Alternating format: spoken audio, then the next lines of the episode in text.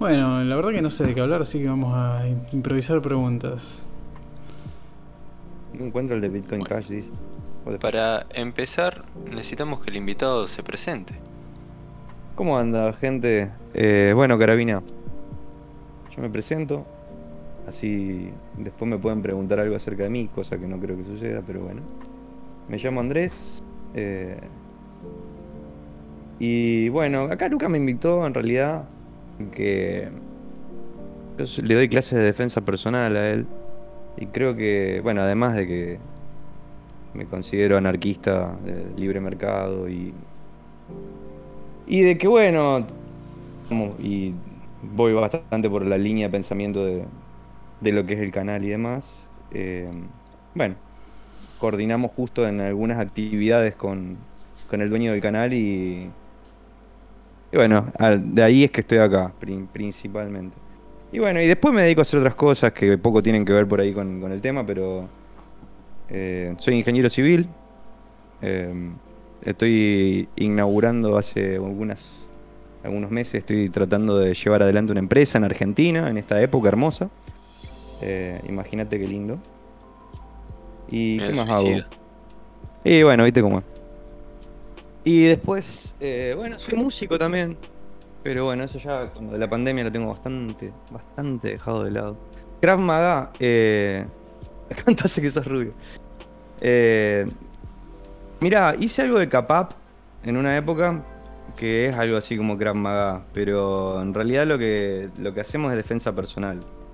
Eh, onda tiene que ver con varias... ar- En realidad lo que hacemos es no mezclar artes marciales, sino aprovechar las cosas de las artes marciales para situaciones eh, que situaciones extremas de, que te pueden pasar cotidianas en la calle. Onda robo, onda violación, eh, abuso, eh, secuestro, etc. No sé quién era que preguntó. Hacían cap bosteros. Ese soy yo, Carabina, básicamente. No sé exactamente qué es lo que puedo llegar a, a tirarle de data de defensa personal en un podcast, pero bueno, vamos, vamos a tratar de hacer algo. Y bueno, acá la pregunta de oro es: ¿qué tan bueno es Lev en todo eso? Bueno, cambiemos de tema. Yo estoy fuera de estado. Eh, Ahí pregunta Ancan Postero: ¿las defensas contra cuchillos son un mito? Y. En principio, sí. O sea, hay una cuestión. eh, si te viene alguien con un cuchillo y tenés la oportunidad de correr, hacelo. El problema es que muchas veces cuando te vienen con un cuchillo, eh, vos no tenés la oportunidad de correr. Y sí se aprende a defenderse cuando no te queda otra, digamos. Eh, la idea es que, bueno, nosotros nos vamos a aprender a defender cuando vemos que la oportunidad. Ya. Cuando, primero que nada, que no nos queda otra. Y esa es una posibilidad, digamos, tenemos que defendernos un cuchillo. Y bueno, sí, aprendemos a defendernos un cuchillo. Ahora, lógicamente que cuando vos peleas contra alguien que sabe usar un cuchillo, vas a salir cortado. De una forma u otra. Uno trata de minimizar los daños. De que no nos corten ninguna zona donde nos maten. Pero olvídate que te van a cortar una mano, te van a cortar un antebrazo, te van a cortar. Algo te van a cortar.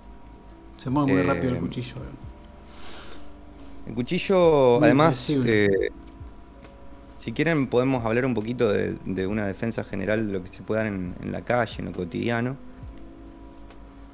Hay algunas cosas que se pueden aprender inclusive sin, sin la necesidad de, de estar físicamente, que tiene que ver con la psicología de, de qué hacer cuando vos vas caminando por la calle.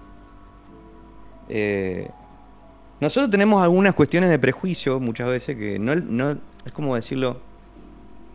Nos ponemos a pensar en qué es lo que va a pensar el tipo que viene caminando por la calle eh, si yo lo veo y me cruzo de calle.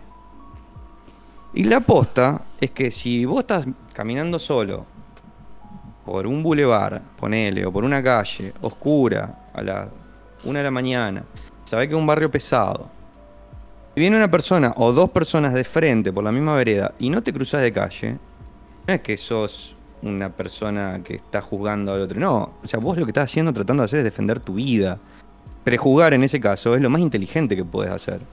O sea, lo lógico es que te cruces de calle. Sí, Eh. una cuestión precio del costo-beneficio muy obvia, digamos.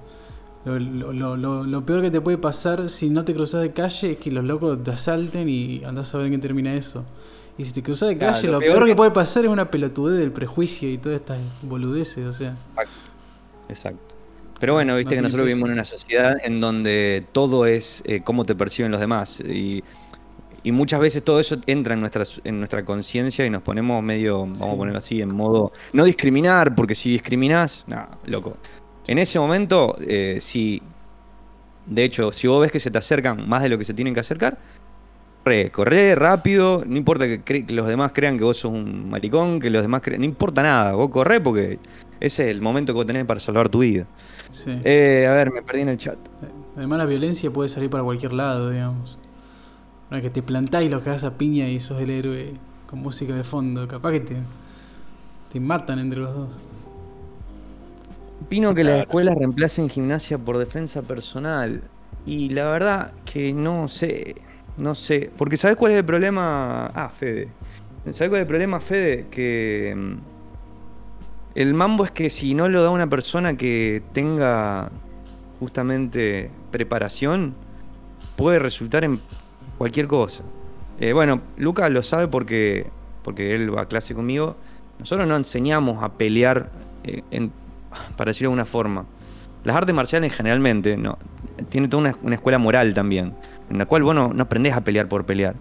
Pero cuando se hace general de una forma muy rápida, encima cuando empieza, encima sí, imagínate si fuese estatal, ¿no? Claro, se vuelve todo. se volvería todo re protocolar así, sin, sin alma, Eh. digamos, hay un proceso. No, es una cuestión que el que va a clases de artes marciales o de defensa personal eh, tiene que querer estar ahí y tiene que tener eso. espíritu de, de- de guerrero, vamos a decirlo así. Tiene que tener espíritu para, para estar en ese lugar. Exactamente. Y lo del, perpe- lo del Perpe Spray y la linterna táctica. eh, bueno, vos, vos andas con una, ¿no, Luca, ¿no? Con un, un spray. Sí. Yo Sí, también. Y vos querés. Depende, depende de la hora también, pero. Y a dónde voy, pero sí. eh, como, toda, como toda arma tenés que saber usarla. Onda. Eh, si salís con una 9 también tenés que saber usarla. Si, sa- si salís Sí. con un spray tenés que saber usarlo. Y si sabés, salís con un cuchillo, tenés que saber usarlo más que todo. Porque realmente salir con un cuchillo si no te va a perjudicar mucho a vos. Y no, no tengo licencia para... Ah, no, eso no me lo preguntan. Bueno, y vos, re- vos recomendabas el, el Cubat. El Cuba. El. El, el Cobután, decís vos. El Cobután, sí, mira, cualquiera. Sí. Me confundí de, de palabra. Y el Cobután, lo que pasa es que el Cobután, eh, explico para, lo- para el chat o para los que estén. Cobután es como, puede ser cualquier cosa el Cobután, onda. Eh, un fibrón es un Cobután. El Cobután técnicamente es una, una cosita de madera eh, o de algún otro meta- metal chiquitito con una pequeña punta que ni siquiera tiene filo ni nada, pero que tiene más o menos el tamaño de un fibrón. Y eso vos te lo pones, lo usás de llavero, lo, lo metés adentro del, del, puño y lo usás para hacer presión en puntos vitales, vamos a decir así. Que para las personas que no tienen fuerza en las manos, eh, vos si sabés dónde apoyarlo el Gobután, haces desastres. Y lo que tiene bueno es que vos vas por la calle con eso y nadie te puede decir, ahí loco, tenés un arma. Que en este país desarmista es un tema. O sea, si, si nosotros pudiésemos andar con una 9, chao, se terminó el problema. El tema es que, bueno, no es el caso. Claro, encima vos pensás que es lo mismo el concepto de la lapicera táctica, ¿viste? O mismo las linternas que tienen esos eh, pinchos en la punta, ¿viste? Que en cualquier rincón del mundo está perfecto. Claro. Y si no, anda con un destornillador. No, no, no hagas eso, que en Inglaterra te preso. Bueno, a ver si hay algo más en el chat que veo que ahí están escribiendo bastante. Hola Alejandro, la primera vez que vienen. ¿Quién es Alejandro? La, la camioneta 200 es buenísima. No, no, debate, debate nada. Ahí pregunta por el tema de la garganta. Ah, de la garganta. Y yo te voy a ser sincero, o sea, depende de la situación. Eh, analizar, que yo te responda, atacar a la garganta generalmente eh, depende cómo ataques, porque vamos a ir al grano. Si le pegas una piña en la garganta a una persona, lo puedes matar. Así de, de sencillo. Eh, necesariamente es lo que uno busca cuando hace defensa personal. Eh, generalmente lo que uno hace es tratar de buscar el mínimo daño posible, pero que sea eficaz para salir de la situación. Eh, la cosa está en que la garganta muchas veces, el tema que tiene está muy protegida. ¿Por qué? Porque generalmente el tipo que te va a estar robando va a tener los brazos adelante. Uno trata de hacer un balance entre, entre hacer un ataque que sea efectivo y posible. Entonces, por ejemplo, también patear en las bolas, que es una cosa que uno siempre dice, ah, no, patear en los testículos. Es la clásica que le enseñan a, a las mujeres, no, pero vos lo que tenés que hacer es patear los testículos y salir corriendo.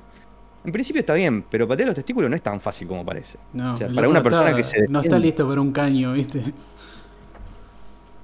Claro. Entonces. En defensa de eh, básquet la saltaba el chabón. Le pegaba una patada en los huevos ahí que están súper a disposición y ya está, y te vas corriendo.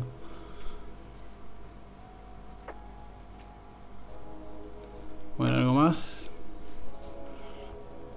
No, están hablando al pedo. Sí, acá no se debate, Alejandro. Esto es una zona. Es, una- es un safe space. Acá no se debate. A menos que venga un pibe libertario, ahí sí se arma. Uh, boludo, che, ah, de seguro capaz que esto te va a causar un poco de risa. ¿Qué opinás de los látigos tácticos para defensa personal, boludo? Me parece una Látigos pelotudez tácticos. No, Ah, no, como- créeme que existen. Bueno, Es como que. A ver. Yo ahí quiero hacer una pequeña separación entre lo que es un arma que sirve y un arma que se usa para entrenar. Yo la verdad que no, no- no conozco el, el- el látigo táctico, la verdad que nunca lo escuché y me parece que para usarlo debe ser una pelotudez tremenda. Pero andás a ver que. Andás a ver, porque por ahí nosotros, entre tantas cosas que nosotros aprendemos a usar para generar habilidad en el cuerpo, eh, nosotros tenemos, hacemos una parte que es, por ejemplo, defensa con cadenas. Vos me vas a decir, pero ¿y una cadena? Pero, no, y- se, va- se va Alejandro porque no te vayas, ¿Qué dijo de Alejandro, acá somos todos libertarios, bueno. Eh, la puta madre. Eh, a lo que quería llegar es que vos cuando, cuando estás entrenando, eh, vale aprender a usar cualquier cosa que vos tengas en la mano. Desde un porrón, que vos tranquilamente podés estar tomando una birra en un bar, y podés agarrar una botella de vidrio y es un arma. En ese momento es un arma.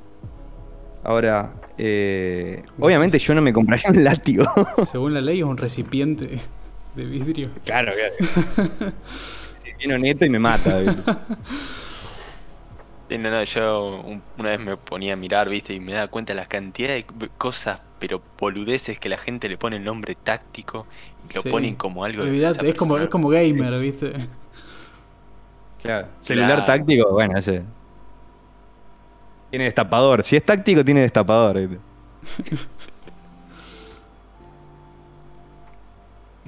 Espantarnos a Alejandro. Necesitas igual gamer, claro. Idem. Exactamente. Viene con RGB.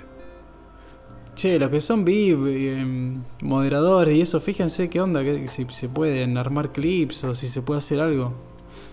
Ahí Agus pregunta del entrenamiento bajo estrés. Y bueno, eso también es algo interesante. En, en eso se, no sé, se separa un poco lo que es eh, el arte marcial que hacemos con Luca, que en realidad no es un arte marcial, sino que hacemos tema de defensa personal. Que las artes marciales por ahí tradicionales eh, se basan un poco más en, en una cuestión mucho más eh, estructurada y que tal vez eh, no entrenan tanto en esa situación, en situaciones de estrés. Nosotros entrenamos además de, de- de lo que es, por ejemplo, una defensa contra un arma o, o a pegar una piña, vamos a decirlo así en lenguaje vulgar. Entrenamos eh, justamente situaciones donde primero nos volamos la cabeza, por decirlo de una forma, donde Che, Estresamos la- mente. ¿Qué te pasa a vos? Que dejé el video del low-fi de fondo, eh, cuando yo quería poner este. Pero bueno. Nada, continúe. No, bueno, y. La cuestión es muy sencilla. Si yo te pongo a hacer a vos a jugar al ajedrez, es una cosa. Ahora, si te pongo a jugar al ajedrez y después a, a- a boxear y después a jugar al ajedrez y después a boxear y después a jugar al... Se pone mucho más complicado. Y no sé si lo vieron, pero eso existe. es un deporte. hay- es boxeo y ajedrez. No, no, no, buscalo y ponelo para los chicos porque se van a Es morir. buenísimo. Bueno, Es buenísimo. Es genial. Y bueno, lo que pasa eh, cuando el cerebro eh, está estresado, por ejemplo, cuando nosotros nos vienen a atacar con algún tipo de arma y, y nos ven, vemos un cuchillo, se nos se genera lo que se llama visión de túnel. Eh, nosotros vemos el cuchillo y dejamos de ver todo lo que está alrededor. Y eso, ahí está, el chessboxing. Es genial, es una locura. Me muero, esto va a ser épico. Y la cosa es que mm, lo que tratamos de hacer en defensa personal a través de, justamente de entrenar bajo estrés, donde estresamos el cuerpo a través de métodos de respiración, a través de, bueno, de generar dolor, de algunas otras formas, vamos a decirlo así, para dejarlo un poquito en suspenso para que vengan a entrenar algún día. Eh, ¿Cuál es la, la cuestión? Eh, nosotros generamos estrés y hacemos que después las defensas, cuando por ejemplo te atacan con un cuchillo, bajo estrés. Entonces trata de disociar el cuerpo, trata de tener por un lado lo que es la... eh, detener el arma y por otro lado ver todo su, su alrededor, vamos a decirlo así. Bien. Sí, sí, chessboxing a full. Vamos a ver el Y sí, te invitamos, querida. Sí, vamos, full. Si algo es de Rosario. Hacer un viaje. Bueno, no queda tan lejos. Sí, creo que tarda más en salir de la ciudad que en. Si hay alguien de Chaco, tenemos una escuela en Chaco de defensa personal. Y bueno, igual probablemente nos vayamos expandiendo a medida que vaya surgiendo más público. Necesitamos que acepten Bitcoin Cash. Saludos desde Perú. ¿En serio tenemos público internacional que no es chileno? Oh, Estuve comprando cerveza con Bitcoin Cash, así que estamos full. Olvídate. Yo voy a hacer que toda la puta ciudad acepte Bitcoin Cash. uno de los pioneros. Sí. Lo que- lo que tenía ganas de hacer era una web de- dedicada a eso. Que explique paso por paso cómo aceptar Bitcoin Cash. Y que se hace. Bueno, cómo aceptar criptomonedas. Pero la mayoría usaría Bitcoin Cash. Y con tener el link que sea básicamente cómo aceptar bitcoin.com. Y que la gente pueda simplemente spamear ese link. Y, y cada vez que, con- que hable con alguien del tema, le tira el link por la cabeza y ya está, digamos. Y se olvida. Ah, sí, entrar, cómo, cómo aceptar bitcoin.com, listo, ya está. Fíjate ahí, no, no- te ahorras toda esa charla rara que no sabes si está entendiendo. Eh, Entra ahí y listo, chao, me voy. Miren, miren cómo juegan esto. Nah, no se puede creer. No. Ah, están jugando al ajedrez ahí. Es Claro, buenísimo. mientras están, jugando, mientras están jugando al ajedrez, los locos le ponen auriculares, ¿viste? Una cosa. Sí. Eh, Imagínate que te pongan Rocky ahí de fondo. Bueno, eso también, hacer ferias de cripto, como tiró Bigotes, es excelente idea. Una vez que, que empiece a formarse una, una comunidad por lo menos chiquita, que pueda meter entre 5 y 10 están, le armamos una, una feria de Bitcoin. Feria de criptomonedas. Te carga la wallet y vas a comprar huevadas.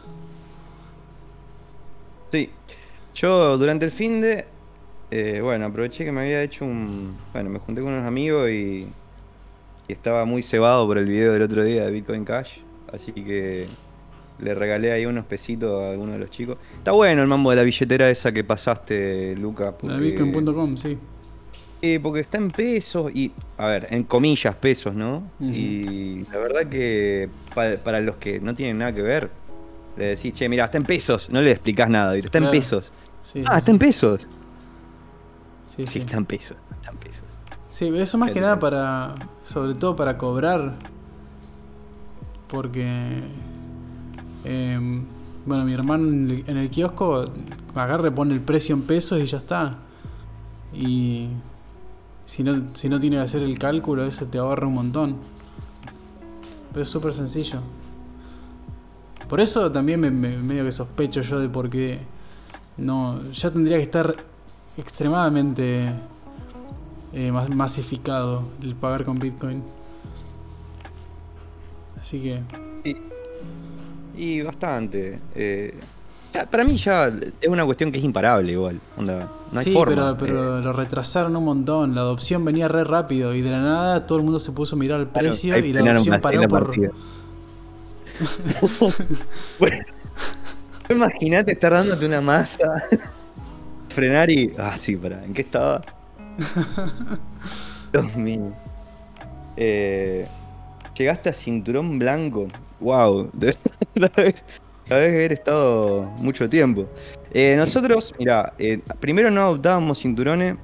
eh, en mi escuela no adoptábamos cinturones, era todo como un poco más eh, random. Pero bueno, mi profe, que, a ver, mi sensei, que es de. él es eh, séptimo dan de karate. un poco. la cuestión es así: nosotros para, para poder dar defensa personal, nosotros necesitamos obviamente tener varias escuelas de distintas artes marciales. Eh, nosotros hacemos la parte de karate, eh, que tenemos a mi sensei, que es Fabi Jiménez. Hacemos la parte de, de jiu-jitsu, que tenemos, salimos de la, sale de la escuela. eh, ah, no me sale el nombre, ya me va a salir.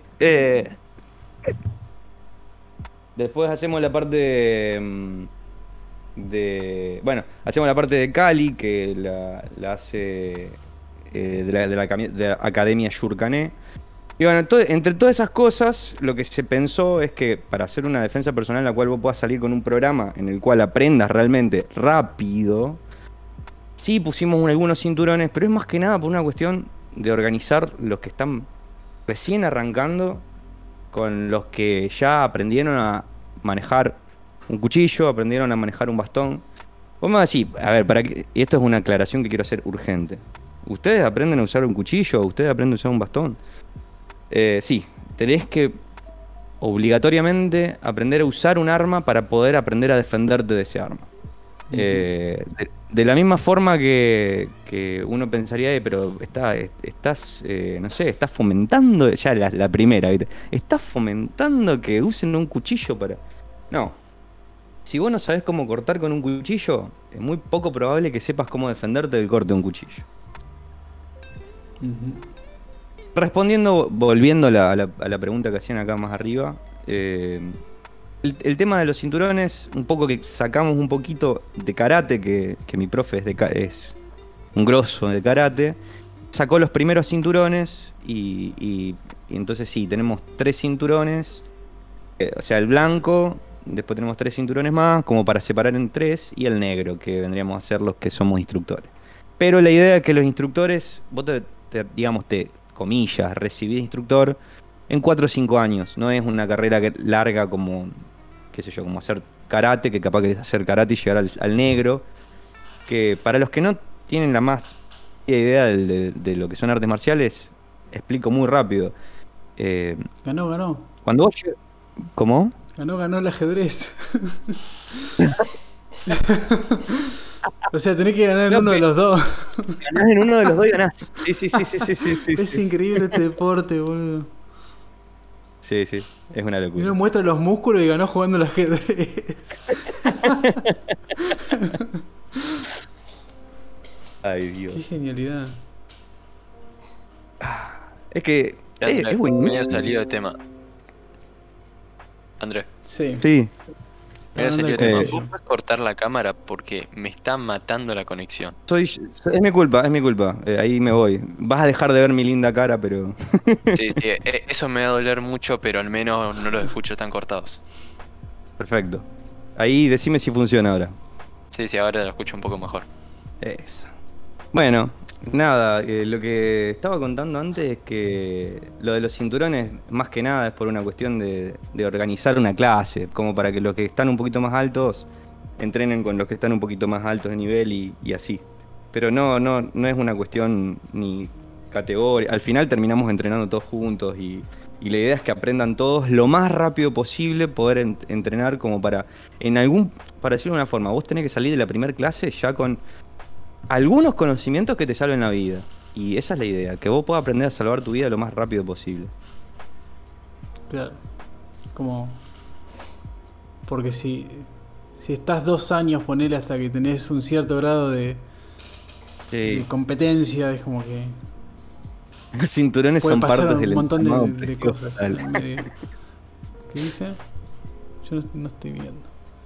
¿Dónde me hiciste llevar física?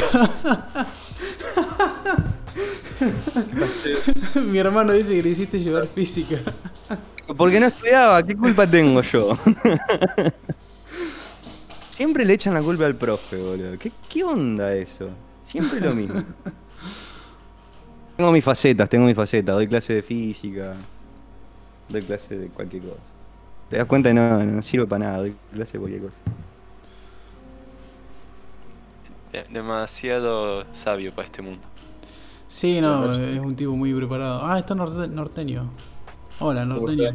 Buenas noches. Tenés- ¿Qué tal? ¿Cómo va? Te escucho un poco bajo. ¿Ahí me escuchás mejor? Ponete Sí, después un una de los. Ah, ahí está. Después, si quieren ver algo divertido también, una, una peleadita de los Dog Brothers. No sé si viste alguna. Doc, Luca. ¿cómo? No.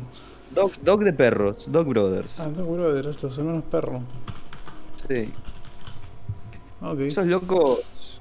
Bueno, nosotros. eh, lo, que, lo que les contaba antes es que la parte de. Ah, estos son los A que ver. se cagan a palazos. Exactamente. Exactamente. Estos están re locos. Eh, Re locos La cosa- estos tipos. la, la cosa es que dentro de lo que. Lo que tenga que ver con aprender a usar el cuerpo como, como un todo, es importante aprender a usar bastones. Sí. Y el bastón es una- un arma que es la extensión del brazo. Entonces te da muchísima habilidad con los brazos usar los bastones. Eh, me parece que Carabina sigue teniendo mala conexión pese a que yo dejé de mostrar mi bello rostro. No quiero sé decir qué, nada. pero está todo para la mierda. Y mm, la cuestión es que el Kali, que es el arte marcial que hacen estos muchachos, que es la que se usan bastones, eh, es por ahí, bueno, no sé, desde mi perspectiva es tal vez lo- lo- la perfección en, en- en usar este tipo de herramientas. Y los Dog Brothers, bueno, toda esta, esta gente que está re loca, una vez al año se juntan a, a pelear Agarrarse a palazos. y se agarran a palazos hasta que uno diga basta. Eh, es. Es una locura. Es la única forma de aprender a pelear con bastón igual. Es como, bueno, está bien, aprendés la técnica, la teoría, todo bien, pero Hasta que no te cagaste a llega un- bastonazos. yo- yo me cagué a palazo, pero no con bastones posta. Entonces es como, sí, tuve algunos moretoncitos, pero nunca sangré como estos locos que se dan una masa. Sí. Eh, qué dolor un palazo en la canilla. Sí, y en la cara te, te, te- te corta, te Oh. te mata. Por Dios. Eh, yo le- les comento para, para que conozcan un poco. Mirá, mirá el perro. palazo que le dio ahí. Por Dios, mirá eso. Mirá, ya me puso la Y repe. cuando perdés el palo, la pelea sigue. O sea, Por Dios, ¿cómo debe doler eso? Encima perdió el casco el chabón. O sea que lo recibió de capocha. Decí que es negro y los negros son una prueba de balas, según Luke Cage. No, no, no, no, no, no. Y encima ahí ya entra toda la, la parte de, de estar en el piso, de, de cómo defenderse. Fíjense las piernas, cómo las usa. No, no. O sea, lógicamente que, que cuando vos haces un arte marcial, volviendo al tema de, de las artes marciales tradicionales tal vez y de, de los sistemas de defensa personal, tiene Ah. mucho que ver también Sí. eh, cuando, se, cuando se habla de un arte marcial donde uno tiene un programa, eh, bueno, uno se, se restringe al programa, digamos. Eh, qué sé yo, por ejemplo, en karate o en taekwondo, vos tenés un programa donde vos tenés que desarrollar una cierta capacidad, una cierta cantidad de habilidades y una cierta cantidad de, de, de, bueno, o de, de katas que le dicen en, en- A mí está en portugués el timbre. Aviso. sí, o de, que digamos, son secuencias de, de movimientos Oh, que- No, ese negro la está pasando re mal. Pero bueno, dale, seguí contando. ¿Cómo nos gusta verle a la gente, gente ser golpeada? eh? Eh, la cuestión es que, eh, bueno, en lo que tiene que ver con defensa personal, nosotros tenemos que. A ver, tenemos que aprender lo mejor de cada arte marcial y lo que sirve. Porque por ahí hay ciertas artes marciales que se perfeccionan en pegar, por ejemplo, eh, voy a decir una cosa. El taekwondo se, se perfecciona en pegar patadas. Pero, ¿es útil pegarle una patada en la cabeza a un tipo que te viene a robar? Y la verdad es que puedes hacer muchas cosas antes de eso. No tiene que entrar muy bien si no cagaste. Si no, Claro, no quedás, cagaste. eh, De la misma forma, eh, dije, digo esa como para decir muchas, eh, sé yo, Sí. todas, todas las artes marciales tienen sus pros y sus contras, y, y en especial para situaciones de, de- de- de combate eh, real, donde termina sí o sí eh, uno abajo. Y Sí, bueno, ahí vengo por porque debe- ejemplo, este tipo debe estar acá. Dame un segundo. sí. Sigan hablando igual. Y por ejemplo, lo, qué sé yo, el jiu-jitsu eh, es indispensable, por decirlo de alguna forma. O sea, si vos no sabés jiu-jitsu, a ver, vamos a decir así, el 90% de las peleas callejeras, por decir un número, terminan en el piso. Eh, es así, es como lógico. A vos te vienen a robar y, o a violar, o lo que sea, y es muy, muy probable de que uno le pegue al otro y, se caigan y terminen en el piso. Entonces, si vos no sabes pelear en el piso, no sabes aprovechar la situación de estar en el piso, y es muy probable que, que pierdas, que termines mal, o que te ganen, o que te caguen golpeando. Entonces, es una parte muy importante y que por ahí eh, hay muchas disciplinas que no le prestan atención. Eh, yo, un boxeador no pelea en el piso, o un karateca tampoco. Entonces, aprender a, a, manejarse en el piso es fundamental para una persona que se quiere defender en la calle. Si tiene reglas este deporte, es hasta que uno se rinda. Ahí tiro un. Eh, pero lo que pasa es que, eh, particularmente, eso eh, no es una pelea. Vamos a decir así. No es un deporte. Eso es como una demostración que se hace una vez cada. Me parece que es una vez por año o algo por el estilo. Y los locos terminan rotos, terminan todos cortados. Hay que diferenciar también lo que es. Lo que le dicen vale todo de lo que es realmente la calle. Eh, hasta en el vale todo hay reglas, ¿no? O sea, eh, por decir algo, si te hacen un. te meten los dedos en el ojo en un vale todo, está todo mal. Eh, y no. no se. no. cosa que en la calle no sucede, digamos. No hay manera de minimizar muchísimo las chances de que la pelea vaya al piso. Eh, lo que pasa es que si sabes pelear en el piso, eh, no hay nada mejor que que la pelea vaya al piso. Porque si la pelea va al piso y vos sabés pelear en el piso, vos ganás. Eh, es más, la frase que tienen... bueno, estoy teniendo un problema con, con los nombres hoy. Eh, la frase que tiene la escuela de Jiu-Jitsu, que ahora no me está saliendo.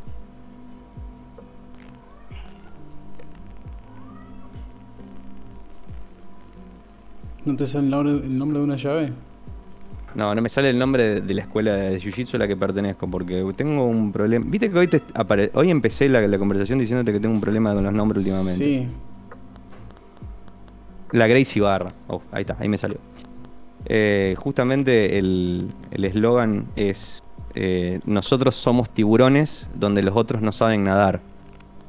Haciendo el- alusión a que cuando la otra persona va al piso, chau. Nosotros lo pescamos y no salen más. Tírate al piso y reinarás. Tírate al piso y rodarás. Ahí, Andrés, me parecía muy interesante eso que decía de que eh, los karatecas, digamos, no saben pelear en el piso, porque es verdad. Yo hago karate y casi siempre cuando el sensei nos está entrenando, nos, nos entrenan para que evitar caernos. Claro.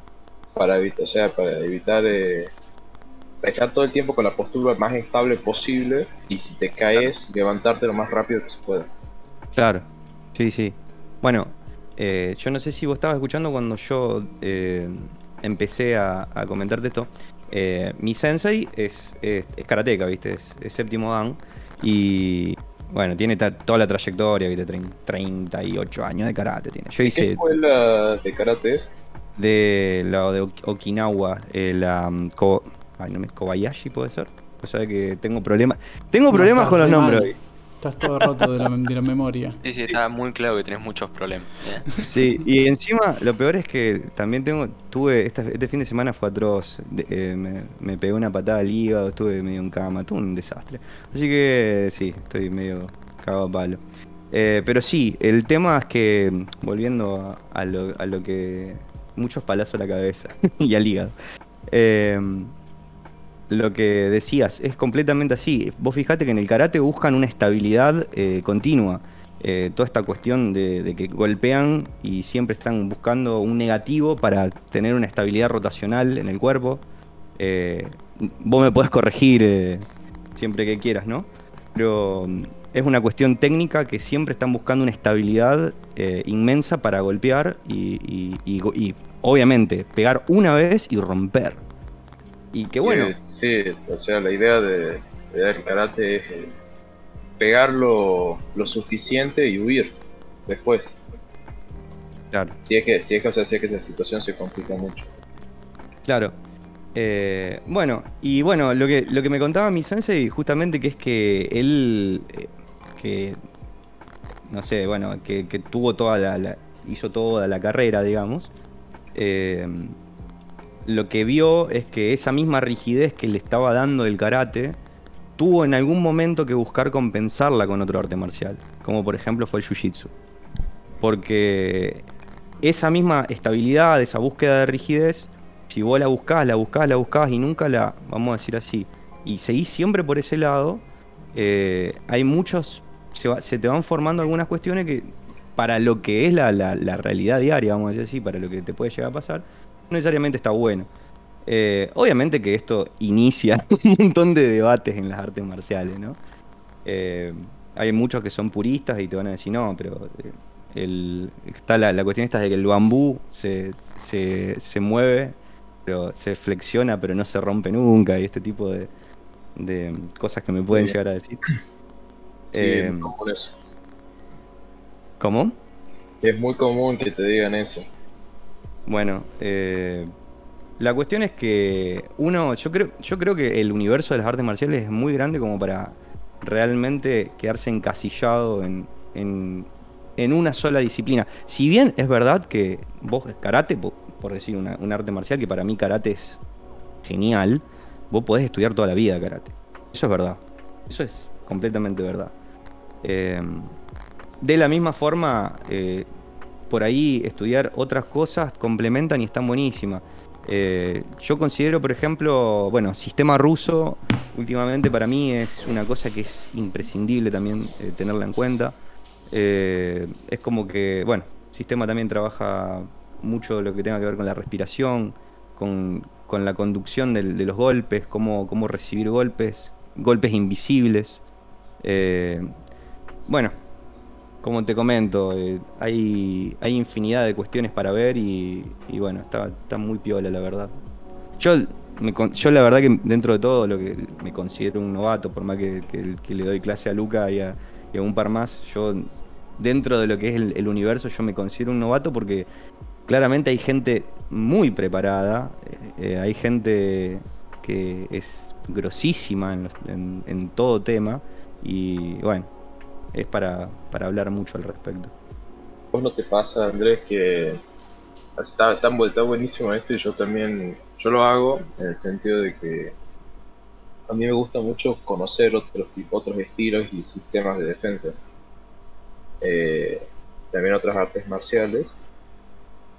Pero vos practicás las otras artes marciales o tenés una fija en la que siempre estás.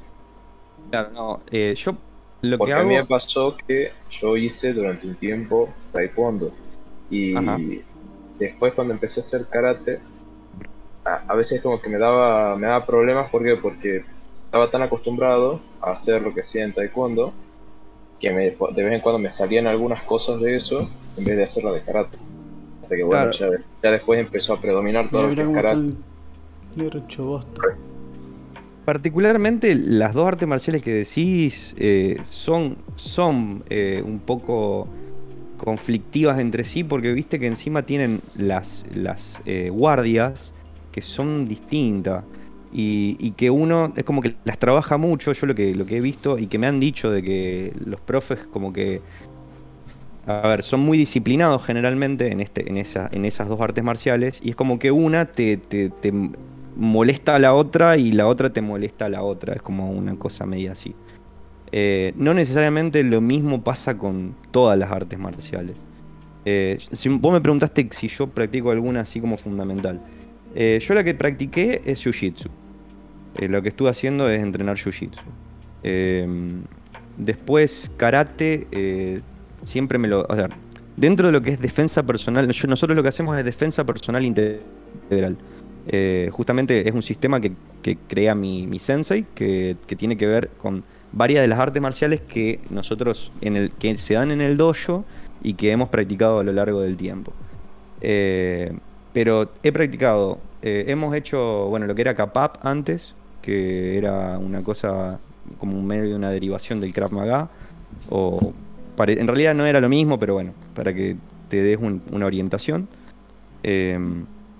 Después, eh, lo que tenga, eh, hemos hecho sistema. Eh, yo eh, sistema he- eh, hice al- un año nomás, pero hice si- sistema.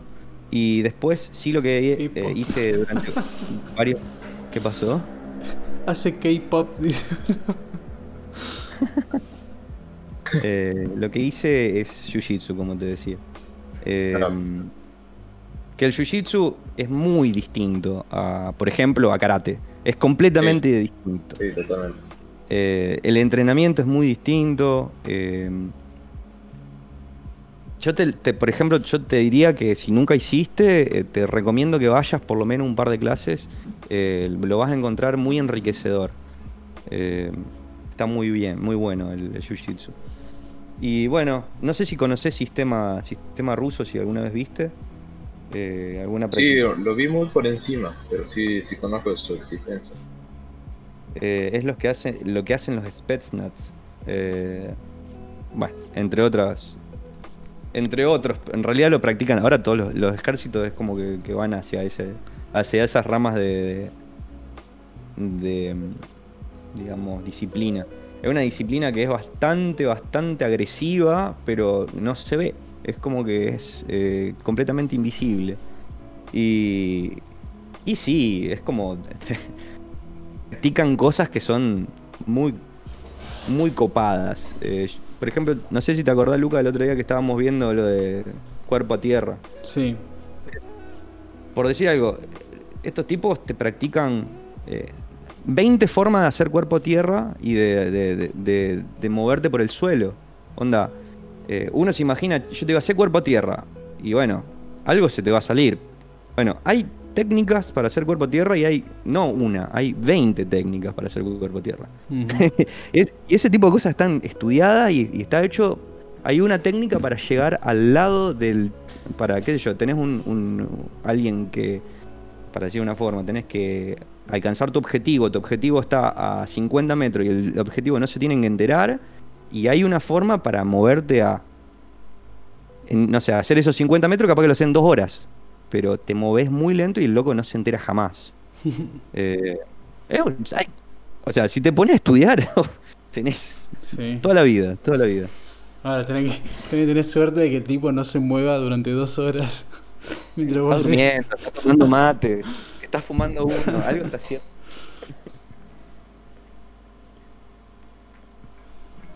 Como dijimos Guido que este podcast. ¿Por qué Guido? ¿Qué tiene de especial? ¿Hace alguna disciplina? Yo le iba a decir a Gorlax que venga, que venga que hace MMA. Gui- Guido sí, él este él hace karate también. No me puedo acordar el estilo que él hace.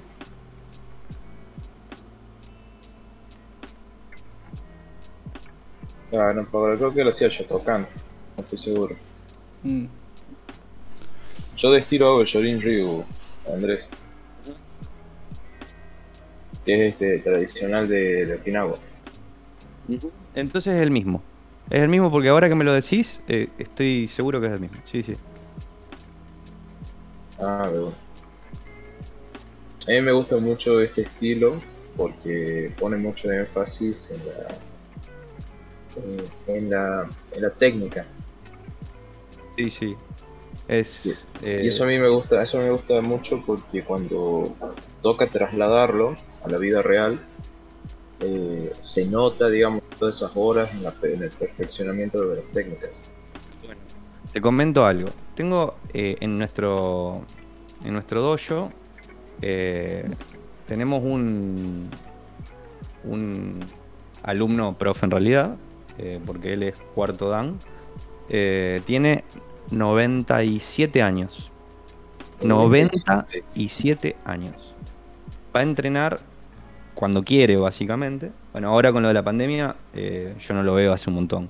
Pero yo, o sea, eh, es impresionante, impresionante. Yo la última vez que lo vi fue, lógicamente, ustedes me van a decir, che, 97, sí, bueno, en realidad, la última vez que lo vi tenía 95. Me consta que está vivo, chicos, no empiecen a sacar conclusiones equivocadas. Eh, no, eh, impresionante. Y es impresionante cómo se mueve. Todavía se mueve perfecto. O sea, bueno, obviamente tiene 97 años. No le vas a pedir que, que, no sé, que salte 3 metros. Pero eh, tiene reflejos, tiene. eh, ahí, ahí toda la técnica a los 97 años no se pierde. Si vos eh, haces las cosas mal y rápido y no aprendes la técnica, perdes todo. En cambio, si vos haces bien la técnica, cuando te va pasando factura la vida, la técnica queda. Y, y vos, eh, todo el desarrollo que hiciste está. Sí, totalmente. De hecho, eh, nos contaba de que con el, con el karate, y yo supongo que con cualquier arte marcial, si vos la, si vos la practicás desde temprana edad y te mantenés toda la vida practicando, la, la pérdida de, de, digamos, de capacidades físicas propias de la edad se minimiza mucho. Sí, por Sí. ejemplo, yo tengo este nuestro, el que vendría a ser el sensei de cabecera, ¿Mm? que es un japonés que se llama Suja. Eh, él es décimo dan. La cuestión es que el tipo cuando vino acá a Argentina, ¿Cuántos dan ahí? y Hasta es- el 10. Ah, bien. Están Eh, el top. yo cuando fui a ver, yo Sí. cuando fui a verlo, a mí me sorprendía un montón cómo hacía las catas el tipo, este y se movía como si como, como si estuviera, si fuera muy joven, era impresionante, no te puedo explicar la, la flexibilidad que tenía ese viejo y encima este también la fuerza que tenía. No, te juro, eh, me, me, me impresionó muchísimo y en ese momento que yo lo vi, Suja tenía 93 años. Son las cosas que hacen. Hay que hacer karate para morirse bien recontra viejo y sano. Sí, yo eh, creo que tiene que ver mucho con la disciplina. Eh, es como que es exactamente lo que decís vos. eh, eh, a ver, practicar un arte marcial, más allá de cuál sea el arte marcial, eh, conlleva disciplina y conlleva practicar, eh, mover el cuerpo, moverlo de una forma particular. Lo que hablamos siempre con Luca que tiene que ver con esto de desarrollar memoria muscular. Onda, bueno, nosotros por ejemplo hacemos algún, algunos ejercicios que lo que para qué sirven básicamente. Cualquiera que practique un arte marcial sabe que lo que está haciendo constantemente es generar reflejos. Genera reflejos para poder eh, justamente eh, hacer algo cuando viene una acción, tener una reacción eh, que sea correcta ante esa situación. Y, eso, generar memoria muscular y, hacerlo de una forma correcta e inteligente, moverse de una forma inteligente, justamente me- mejora un montón de procesos biológicos del cuerpo. Eh, y, y esto viene justamente del lado de, de tener disciplina y, y se puede expandir a cualquier a cualquier disciplina inclusive. Eh, el otro día, bueno, eh, yo soy pianista y también hablamos con Luca de, de la mujer esta de Marta Argerich, una animal. Mm, Tremendo, tremendo esa mujer. Impresionante. La tipa cumplió 80 años hace unos días atrás. Y es la mejor pianista del mundo. Onda, es argentina. A mí ahí me salió el nacionalista, me echan del canal. Eh, eh, pero es. Es ridículo. O sea, tiene 80 años y, y toca como si tuviese 25 años, ¿viste? Y, y tiene garra, ímpetu. eh, bueno, etcétera. Es tremendo. Es que, bueno, como bien dijiste, la, la constancia, digamos, la disciplina, el mantenerte constantemente haciendo, es lo que evita que te deteriores más rápido. Sí, vos fíjate que la gente, las personas cuando cumplen cierta edad es como que de repente les agarra como una depresión o paja de hacer cosas y ahí es cuando empieza a acelerarse muchísimo el, el deterioro. Yo por ejemplo lo vi con mi abuelo eso. Este, me acuerdo que él salía a caminar muchísimo, incluso de vez en cuando trotaba. Eh, y antes de que comenzara este, la pandemia, bueno, en realidad la, pandemia y la cuarentena, eh, él dejó de hacer eso y empezó de, una manera impresionante a, a, deteriorarse. Ya, ya que ahora tiene problemas para caminar y todo. Y eso ya es muy difícil que se recupere. Y eso nos lleva a otro tema que, hablando de esa palabra, la, la pandemia, eh, el tema de que el miedo, que bueno, dentro de lo que, de lo que es defensa personal y dentro de lo que son las artes marciales, se trata mucho el tema del miedo. Porque bueno, al principio uno tiene miedo de todo. Y confrontar el miedo es una parte importante en el crecimiento. O sea, tanto intelectual como físico, es, importante poder enfrentar tus miedos. Ahora, fíjate cómo lo que sucede con el, el grueso de la población hoy en día que es que la gente está tan cagada de miedo, pero tan cagada de miedo, que no piensa. Y, eso sucede porque justamente el miedo es algo que, a ver, el miedo es algo que viene grabado en nuestro cerebro de que está pensado para que vos escapes y, te salves. Eh, así funciona nuestro cuerpo, así funciona nuestro cerebro. Eh, vos cuando tenés miedo agarrás y escapás y, y, teóricamente vos tendrías que tener miedo segundos, porque qué sé yo, viene, viene señor tigre, eh, vos ves el tigre, ah, salís corriendo y, eso es lo que duraría tu miedo. Y después te desconectás del miedo y tu vida sigue funcionando.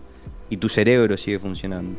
Ahora no, lo que sucede es eh, que nosotros, nosotros, sí, voy a decir nosotros, así como todo el, el país o el mundo, lo que sea, te obligan a vivir con miedo y cuando te obligan a vivir con miedo, no pensás. Tu cerebro no funciona tu cerebro se deteriora, tu, cuerpo se deteriora, todo se deteriora. O sea, si no haces algo para salir del, de la vorágine del, miedo y del, bueno, de esta cuestión caótica, uff, eh, es, un gran problema de salud. Sí, olvídate que sí. El, miedo es el peor, el peor consejero que puede existir. Eh, básicamente porque, como vos bien decís, no pensás y muchas, muchas veces otra cosa que produce el miedo es la inacción. Y cuando no actúas, eh, te quedas, digamos, quieto, puede pasar cualquier cosa. O, te de última, eh, te dejas controlar. Exacto. Exacto. Sí, generalmente los estudios sociales dicen que que hay, ¿viste, ¿viste esos estudios de que, no sé, viene una persona caminando y salta algo al lado y, y entonces ven cuál es la reacción de esa persona? ¿Qué sé yo? Sale un, no sé, un animal grande o, o sale un tipo eh, disfrazado de, no sé, lo que sea, de Freddy Krueger, no sé, por decir una y bueno, tierra. hay un hay un 10% de la gente, hay un 90% que lo ven, gritan y se quedan quietos porque no saben qué hacer. Y después tenés un 5% o no sé cuánto es, un 10, ponele, pero es la minoría, que lo que hace es pegarle una piña. Así, el instinto de supervivencia es pegarle una piña. Sí, no importa lo que sea. No, sé por qué es eso igual, porque es de cierta forma, es, si bien puede ser más fácil, pero es bastante contraintuitivo. Si estuviéramos más conscientes de lo frágiles que son nuestros dedos, por, ejemplo. La mayoría de los que pelean en la calle, se, la mayoría, es re común que se rompan toda la mano por querer meter una piña. eso, porque no saben, eso es porque no saben armar el puño. Eso, eso es impresionante. bueno, la gente... O que pegan con, eh, con, los dos dedos chicos, digamos. Eh, eso es impresionante para, para uno que, entrena, generalmente es como que piensa, nada, pero cualquiera sabe cerrar la mano. Pero si no entrenaste nunca, nunca hiciste nada, ni, ni, ni, ni aerobox, te voy a decir así. Como en Eh, la plaza. Bueno, no, no, quito, quito lo dicho, quito lo dicho. Eh, si no hiciste nada, digamos, eh, ningún tipo de entrenamiento, no, la gente no sabe cerrar la mano. Entonces le pega algo o a alguien y se rompe los dedos. Sí, es verdad. La gente sin Literal. entrenar, eh, por lo general, está al horno. Mira, por ejemplo, eh, yo me acuerdo que eh, cuando recién empecé a hacer karate, yo también decía eso. O sea, yo tenía preasumido de que yo sabía cerrar el puño Claro. y que era una boludez. Eh, hasta que cuando, después de la segunda o tercera clase, Sensei se que me te encontraste con una maquiwara. Eh, no, bueno, nunca, hasta ahora no, le, no he visto. Eh, no tengo, en mi dojo no usamos maquiwara todavía. Usamos bolsa. Ujú. Así y la que, maquiwara te enseña. te enseña, si no cerrás bien el puño. La maquiwara sí. es esa. Yo voy a adi- adivinar porque no tengo ni idea. Es el palo que ese con, con palos que salen. que usa Jackie Chan en sus películas. No, es, es un, es un coso de madera que tiene que, que tiene unas cuerdas, digamos, atadas para, poder- para Ah, pegar. el que usa La Fist. El que, el que vos decís eh, es el, el que usan en Kung Fu, que es el que usan Claro. más, digamos, es el muñeco de madera, vamos a decir así. Ajá. Eh, no recuerdo ahora el nombre, pero si alguien lo tira en el chat, seguro que alguien que haga Kung Fu o que sepa lo sabe. Eh, la maquiwara es, sí, es como una madera que sobresale del piso, que está vinculada al piso, vamos a decir. Y justamente es como si le estuvieses pegando a algo que es flexible, pero que al mismo tiempo es, es muy duro y es una tabla, vamos a ir al grano. Y vos lo que, lo que se entrena ahí es justamente los nudillos, el, el puño bien cerrado y la presión que haces, porque vos cuando golpeás no es que golpeás y soltás, sino que golpeás y apretás. Entonces ahí es que el rebote de la tabla no te pegue en la mano. Ahí se, se practica, ese- se hace ese tipo de entrenamiento. Che, disculpame, te corte. Sí. Eh, bueno, la cuestión es la siguiente. Yo me acuerdo que yo cerraba, yo cerraba la mano muy, muy suavecito. Eh, y, no tenía, y no tenía fuerza en el golpe. Hasta que después, bueno, mi, mi sensei me enseña eh, de que tenía que contraer primero los dedos y tenías que, y tenía que ponerlo a, a la... Ay, no me acuerdo cómo se llama esta parte de la mano. Eh, ay, no, no me puedo acordar. Bueno, cerrar este... Palma. ¿Qué? O sea, antes de. Palma. A ver, banca, banca, banca, banca. Acá hay que, acá hay que buscar. Vamos a tirar a parar, vamos, vamos- a tirar a pegar, dale. Uña. Falange. Nudillo, No, no, falange. eh, de la parte, de la parte de los nudillos, pero este, en la parte de la palma, a la altura, digamos, de los nudillos. Claro, el. Bueno, tenía que contraer, tenía que contraer los dedos hasta ahí, después cerrar con fuerza y recién el, el, el dedo gordo ponerlo por encima de, de los dedos. Eh, y a mí me sorprendía al comienzo porque era un, un poco incómodo para lo que yo estaba acostumbrado a hacer, pero eh, se notaba mucho la diferencia en la fuerza del, del golpe después. Era palma, falange, nudillos, muñeca. Claro, ya a Gibson. Bueno, le- y ahí también empecé a prestar mucha atención a otras técnicas que, que yo hacía mal, porque es como lo que más o menos te, te aprendes por ahí y, y le mandás. Inclusive yo tenía compañeros que cuando empezaron a ir, ellos ponían el, el dedo gordo y lo abrazaban con los dedos. Y eso es malísimo porque quebrar. Te quebras el dedo. Claro, Sí, sí. entonces este ese, ese Bueno. comentario que hizo Lev al respecto de, de- de que se rompen los que se rompen digamos la mano, eso es porque no saben este, poner, no saben este, Ah, eh, sí, la gente que mete el pulgar adentro es claro, porque no saben, eso. no saben hacer este, el armar bien el puño. Igual de todas maneras, si te toca golpear algo muy duro, sí te vas a romper los nudillos. Yo tengo que hacer un esfuerzo mental para meter los nudillos adentro, pero creo que creo Bueno, que para vos- la mayoría es intuitivo meter los nudillos, meter el dedo dentro de los nudillos, digo. Adentro de los dedos. Agarrar el pulgar con el puño. Cuando pegaste, Eh. te sacás el pulgar del lugar. A mí, bueno, a mí me pasaba, digamos, que era como que. eh, hace mucho tiempo yo hacía, yo tenía la costumbre de hacer eso. Hasta que un día, eh, peleando, eh, digamos, este, en el colegio, eh, me di cuenta que cuando yo hacía eso, eh, me quedaba doliendo mucho el dedo gordo después. Y ahí empecé a utilizarlo por fuera. Ahí vengo, gente. Claro, y ahí empecé a usarlo por, por fuera. Y bueno, me quedó eso, pero eh, no tenía ni idea de la fundamentación. Era algo por, que lo descubrí por, por hacer. Claro. Y ahí es. Viste cómo es que. Lo que pasa es que también. eh, tiene mucho que ver justamente con las cuestiones técnicas. Bueno, vos por ahí me vas a, tirar un poco más de data de lo que pueda llegar a tener que ver con, con armas por ahí. Pero eh, lo mismo pasa. Te digo un, ejemplo que, que, sucede bastante seguido. Eh, bueno, nosotros hacemos. En, DPI, DPI es la abreviación de Defensa Personal Integral. Lo que hacemos es la parte de, hand to hand, o sea, puño a puño, mano a mano. Después hacemos la parte de suelo, por otra parte, otro lado, digamos. Y después la parte de armas, que tenemos armas eh, bastón, después tenemos eh, la punzo cortante, o sea, cuchillos, dagas, todo ese tipo de, armas. Y armas de fuego. Y cuando haces armas de fuego, por ejemplo, lo que, lo que o sea, o nosotros hacemos defensa de pistola, no hacemos defensa de armas de fuego, de armas largas. Eh, sería lo más, digamos así, vamos a, vamos a decir, lo más normal que, con lo que te puedan venir a, robar. Eh, bueno, ya no se sabe más, pero ponele. Eh, la cuestión es que cuando empezamos a practicar con las armas, eh, nosotros lo primero que agarramos y, te- le decimos a una persona que, que- practicamos con armas de madera, ¿no?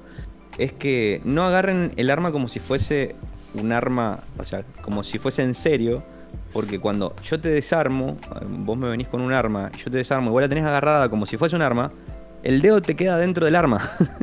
O sea, se te quiebran dos el dedo. Eh, justamente porque el, el- el- el desarme está pensado para palanquear la falange del dedo. No, no- entonces, si vos agarras como si fuese un arma, un arma eh, te quedás con el dedo en, la- en el arma y, te- y se termina el entrenamiento muy rápido.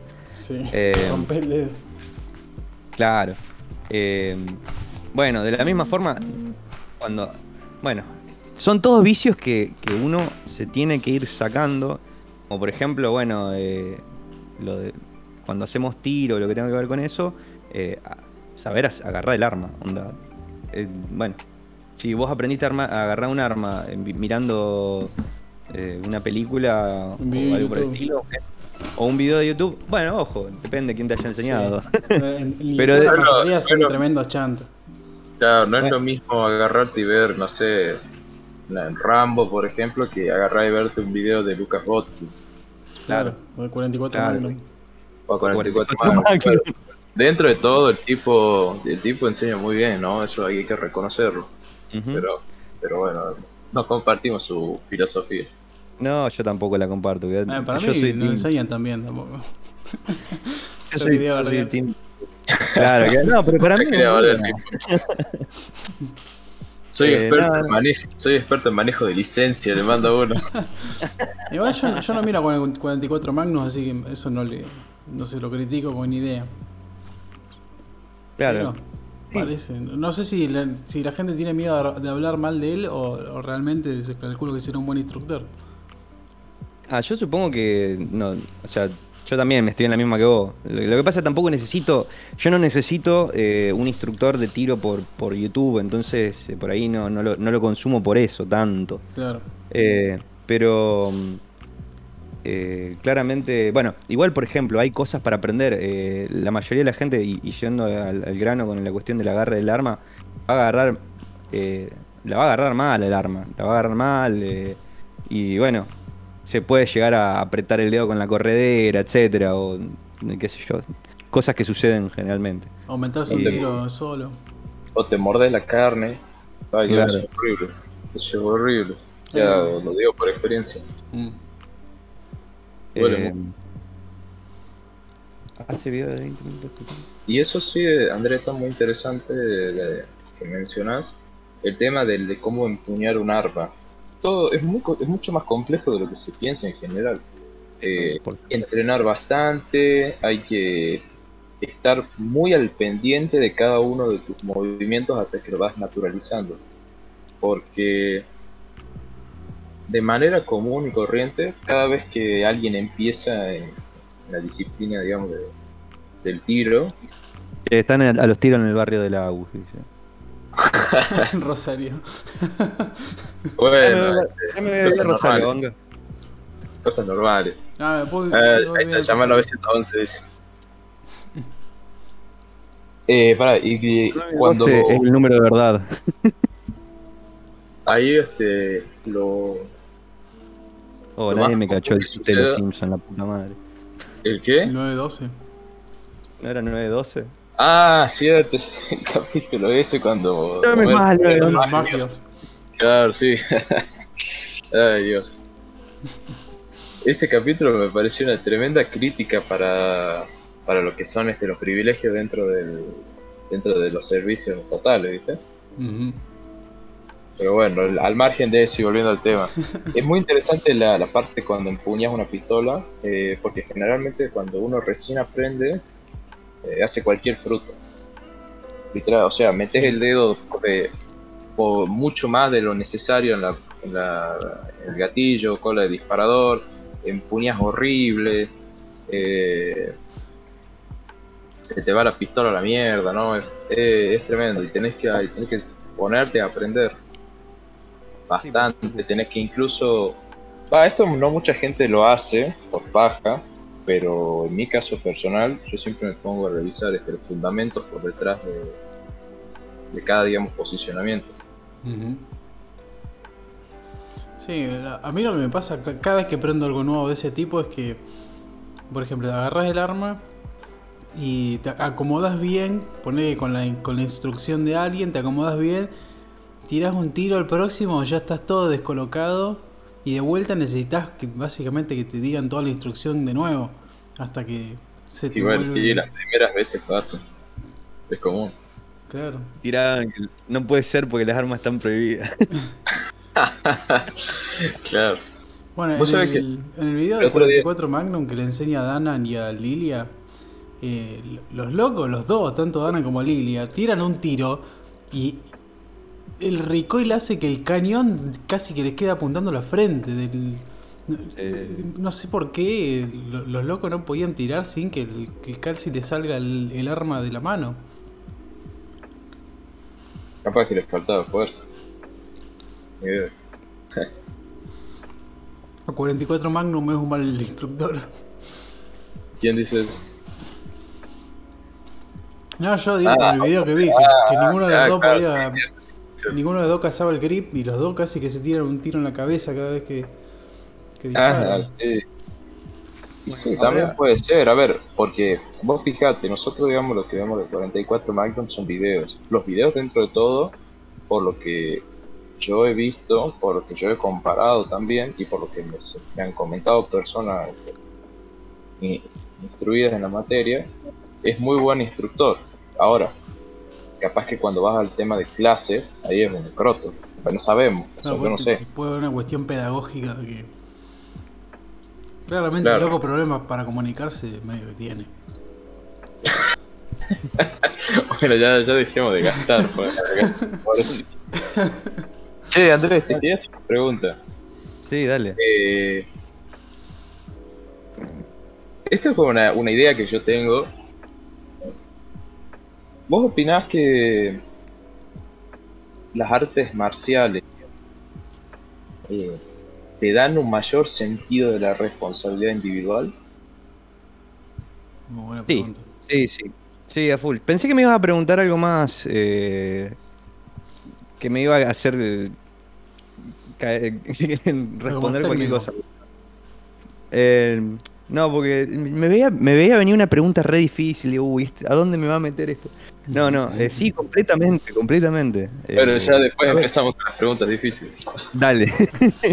no, no, porque me ya me digo, uy, este me va a meter entre medio de las peleas de las artes marciales, que está contra aquel.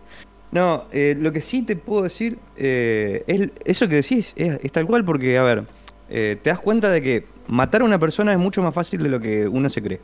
Sí. Entonces, cuando, cuando te diste cuenta de eso, o que, por ejemplo, o no matar, pero lisiar o lo que sea, te das cuenta que es bastante fácil decir, apa, capaz que no tengo que pelearme por cualquier cosa. Entonces, si te, si te pones a pensar en eso, entonces eh, empezás a bajar a tierra un montón de, de- cuestiones que por ahí tenías en la, en la mente al principio. Eh, ¿Qué sé yo? Y también uno empieza a, vamos a decirlo así, empieza a darse cuenta de que por ahí, en una situación complicada, no es necesario cagarse a puñete, ¿entendés? Porque vos decís, ah, no, yo a este acá lo cagaría a puñete y decís, no, pará, pará, pará. ¿Cuáles son las consecuencias reales de cagarme a puñete?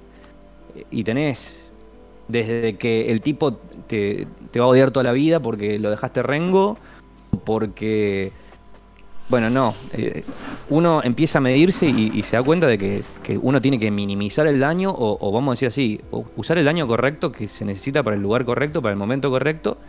Y, y sí, eh, justamente aprendes a tener la responsabilidad de lo que haces, básicamente. Creo que también tiene mucho que ver con el hecho de que estás en contacto contra- con, con gente, porque para mí también tiene mucho que ver esto de, de pegarle a alguien, qué sé yo, una fantasía de alguien que nunca le pegó a nadie.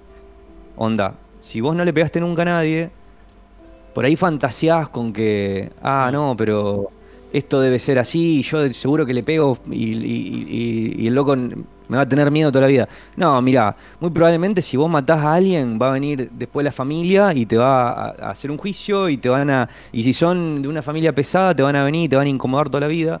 Entonces tenés un Te van a montón de boleto. Claro. Eh, cuestión, hay que aplicar la fuerza necesaria en el momento necesario de la forma necesaria. Estoy diciendo algo re simple que en realidad es re complejo, pero bueno. Sí, Eh, total. Lograrlo es ¿Qué re complejo. Y mira, a través del entrenamiento se logra. Eh, yo cuento una anécdota que me pasó a mí, porque bueno, lo que me pasó a mí es más fácil contarlo porque es como que lo... lo- seguramente no lo voy a tergiversar tanto. Eh, una vuelta salí a un bar local, que todo el mundo que me conoce seguramente sabe de qué- a qué bar me refiero. Eran horarios, eh, bueno, altos horarios, ya nos estaban echando el bar. Y había un personaje en el bar que eh, ya lo habían echado del bar, se había caído en la calle, cualquier cosa, había hecho un desastre. Yo no lo conocía, loco, no lo conocía. Y la cuestión es que el tipo, yo me estaba yendo a subir, me estaba yendo a subir a mi auto. Yo vi que estaba deambulando, así que sé yo, y le juro, no sé, nunca vi un borracho moverse tan rápido en mi vida. Yo manoteé la puerta del auto y el loco se me subió al lado. Se me subió ¿Qué? al lado. Así, así como te cuento. El loco, oh, pum, se me subió al lado y le digo, ¿qué, qué, qué onda? Y me tira un. Llama a tu casa. ¿A, a mi casa? No, llama a mi casa. Eh, le digo, eh, eh, no. bueno, no, llama a mi casa. Digo, Chao, bueno, yo, a ver, gratis, dijo este. bueno, lo primero que se me viene a la cabeza es, eh, ¿qué hago? A todo esto, a- miro así, ya había encerrado el bar, se había difuminado toda la gente, ¿viste? Cuando hay un mal momento y se van todos a la mierda, bueno, Sí. así, se habían ido todos a la mierda. Y digo, bueno, eh, ¿dónde vivís? Eh, Encima la calle Magdalena de Lorenzi. Te digo que le iba a decir un montón. Magdalena de Lorenzi. Bueno, acá Magdalena. Bueno. Bueno, como queda cerca, digo, bueno, dale, te llevo. Hacemos una cuadra y el loco se, pone, se empieza a poner pesado. Mirá que está- yo estaba yendo despacito porque yo digo, bueno, en cualquier caso, cualquier caso algo hago. Loco me, empe- me empezó a tocar el hombro, me empezó a tocar el hombro y me empezó a cachetear. Pero de la nada. no. Ah, Manejando no. Y me dice, y me dice, che, no, porque vamos acá al, al Jacobino, ustedes saben de quién, a quién- vamos a tomar unas birras y tomar unas líneas. Y dale, dale, loco. Y me empezó a pegar en la cara. Me pegó una vez, le dije, no, me pegó dos veces. La tercera vez, pum, llave contra, contra el tablero del auto. Pum. Se le fue el pedo instantáneamente, muchachos. ¿Qué hiciste? Instantáneo. Claro, lo agarré a él Ajá. del brazo, de la muñeca y del codo. Ah. Y lo, lo estam- lo estampé contra el tablero del auto. ¿Se entiende? Sí. Sí, sí. Le hice una, le hice una llave, la de eh, pezuña de vaca, digamos, ubicada, Luca, como Sí, para claro. que te des una idea. Sí, sí. Bien. Le digo, abrí la puerta. Llave la Loco, abrió la puerta. Cuando, cuando tienen, a ver, cuando les duele algo, te hacen caso, se portan bien. ¿Entendés? Se les fue el pedo instantáneamente. Abrió la puerta, lo bajé con la otra mano Cerré la puerta y me fui. El loco ese, al día siguiente no se va a acordar de nada. Díganme, ¿valía la pena cagarlo puñete? No. Y la verdad que no. Bueno, por eso. Entonces, al día siguiente yo estaba muy feliz, loco, porque, a ver, salió una situación tensa, que hubiese podido ser una situación mala, sin generar un daño contundente. Y bueno, y salí, y, y tampoco es que me estuvo haciendo problema por, oh, bueno, no, porque el loco este me va a odiar, porque esto, porque lo otro. No, no, a ver. Fue y pasó, y lo que pasó, pasó y ya está. No Sí. pasó nada. Sí, Buscar hermano, eso. No, no- no vale la pena. Mientras mayor sea el día que hiciste vos, y como que más va a valer la pena, la bronca, digamos, más te vas a justificar. Tira, el- menos mal que no te vomitó el auto. No, pero me han vomitado el auto también. Tengo que dejar de llevar gente borracha en el auto. pero por lo menos los conocía. Sí, bueno, me- por lo menos que no se te metan de prepo así. Ah, Ah, sí, Nunca pero lo volví a ver, que no, me sorprende, me sorprende, digamos, que, que lo hayas llevado en primera instancia. O sea, yo en esa situación lo hubiera, lo hubiera mandado un, un golpe y lo hubiera bajado al toque. Y supongo que por, Y- por el lugar donde estabas también. Eh, sí, exactamente. Sí, porque yo sabía que el loco no era un. A ver, no era un NN cualquiera, sino que era un NN que, si bien yo no lo conocía, era un. Vamos a decir, un frecuente del bar, una cosa así, un loco que era amigo de, del dueño, un par de cuestiones ahí. Entonces dije, bueno, Ah. vamos a, vamos a minimizar los problemas. Siempre uno tiene que ir matizando con lo que va sucediendo y, y Claro, bien. claro. Sí, sí, sí. Eh, sí, sí, no, no era un NNNN porque si no, ahí sí ya hubiese pasado de otra forma. Pero tampoco nunca le había hablado, o sea, es como que, no sé, Sí. Flasheó, flasheó confianza de entrada. tal cual. Fue una, coinci- fue una coincidencia que sea tu auto y no el de otro, digamos. Una completa coincidencia. De hecho, no sé si el loco, antes de que yo salga del bar, no trató de meterse a otro auto. Capaz que Claro. trató de meterse a otro auto. Muy capaz que batió otra. Sí. Y yo. A Eh. Y así es como el canal La Eterna Vigilancia se transforma en anécdotas de borrachos. ¿Quién tiene la próxima? Oh, no, anécdotas de borrachos hay un montón, hermano. Vieja plática de Ah. borrachos. Yo soy, este, yo soy el famoso eh, trans- eh, transporte de borrachos, como mis amigos están hasta bueno, el conductor designado. Conductor designado. Así que bueno. Yo sé que Siempre. otra, otra cosa este con respecto a las artes marciales en general y que va en línea con esto de la de la responsabilidad individual. A mí me pasó eh, o sea, lo vi un par de veces, así que no no podría confirmarte si es para, para todos los casos, digamos, pero gente que llegaba a, sea, empezaba a hacer artes marciales, así. Y poner que eran medio, medio estatistas, así medio zurditos los tipos. Eh, pasaba el tiempo, ellos entrenaban durante un año, un año y medio, dos años, y de a poquito empezaba, con, e- con esa visión, que yo te preguntaba sobre la responsabilidad individual, empezaban a cambiar incluso su el resultado de lo que pensaban. Entonces, la, la pregunta sería, ¿qué opinas al respecto de esto que te estoy diciendo? ¿Qué tan cierto crees que sea? Eh, tiene bastante sentido. Eh, a mí de cierta forma me pasó un poco, creo. Eh, yo, lo que pasa es que también hay que tener en cuenta de que las personas, yo en ese sentido creo que la, la persona es un eterno cambio constante, ¿no? Si en algún momento dejas de cambiar para mejor en lo posible, eh, es porque, bueno, ya es como que estás medio muerto. Eh, entonces, bueno, es lógico que uno que te lleve a mejoras. Y, y yo supongo que, sí, que las artes marciales en gran medida te llevan a mejorar. Eh, también eh, en cuanto a, a cuestiones de crecimiento filosófico, político, eh, cómo te parás vos con respecto a la vida. Me parece que sí, me parece que tiene mucho sentido. Lógicamente que esto no significa que vos puedas haber hecho, no sé, kung fu durante toda tu vida y capaz que sos un banana y sos un banana. Y Sí, obviamente. Kung Fu. Eh, sos un banana que, que sabe hacer, que sos bueno en Kung Fu. Eh, pasa. Eh, o sea, hay veces que te enterás de, de cosas de que de que tal artista marcial le pegó a tal y que le rompió la cabeza a tal y que le pateó a tal. Eh, también hay, hay- es verdad que, que hay soberbia, hay verdad, es verdad que hay, hay cosas, viste, hay, hay situaciones que, que por ahí, qué sé yo, podrían ser de otra forma.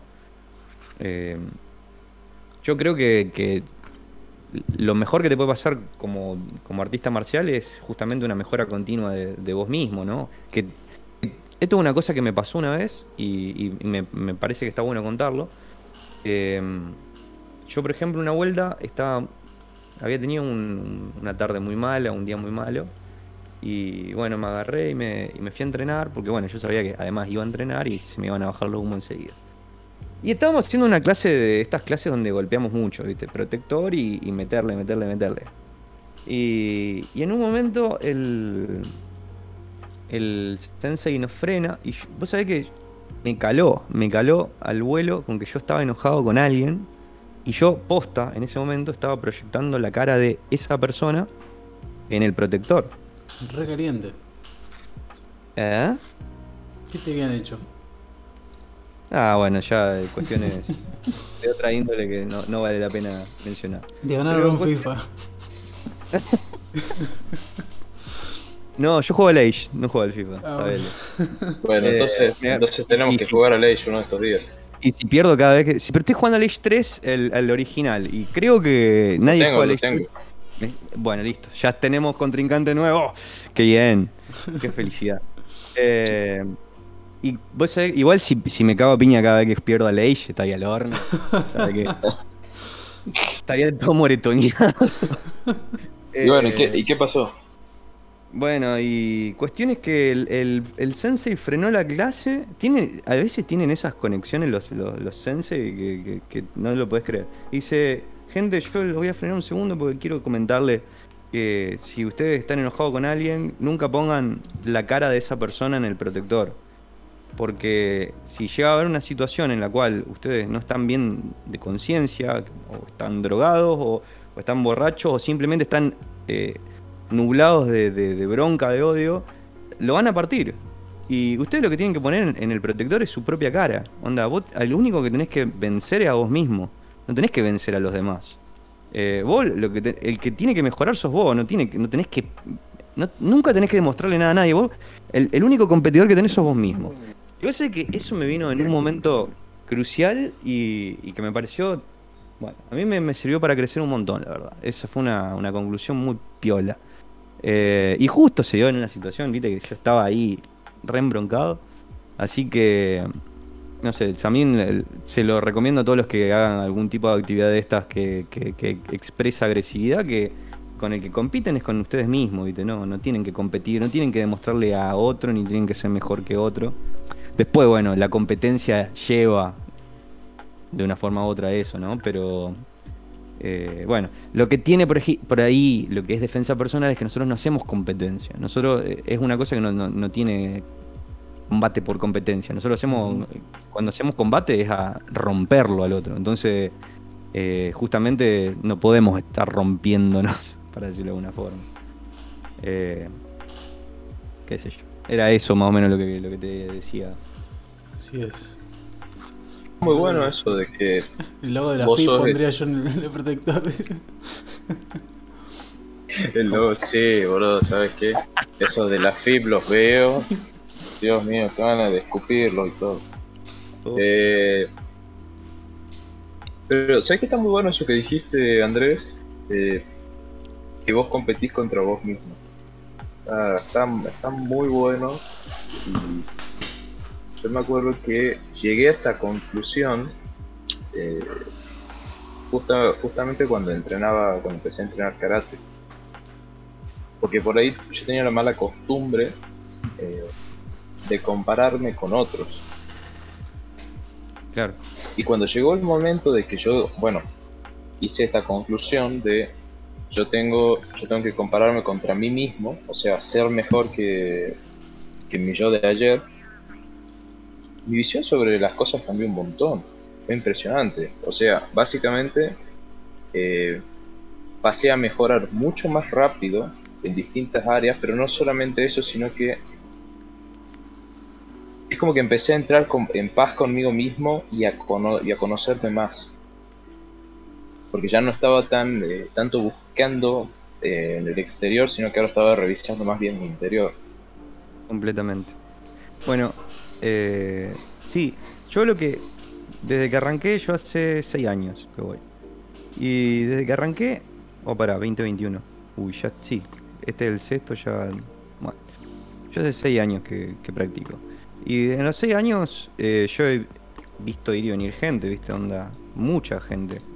Y vos sabés que lo que me di cuenta es que lo que menos duran de todos, o sea, los que se van de toque, son los que vienen a justamente a querer aprender a pelear porque la tien- tienen bronca con alguien o están en una situación. Esos chabones duran nada. Porque realmente eh, van por las razones equivocadas. Cuando vos vas por las razones equivocadas, eh, imposible. Andrés, probame pedazo de gil. Aprobame pedazo de gil. Ah, ok. Eh, bueno.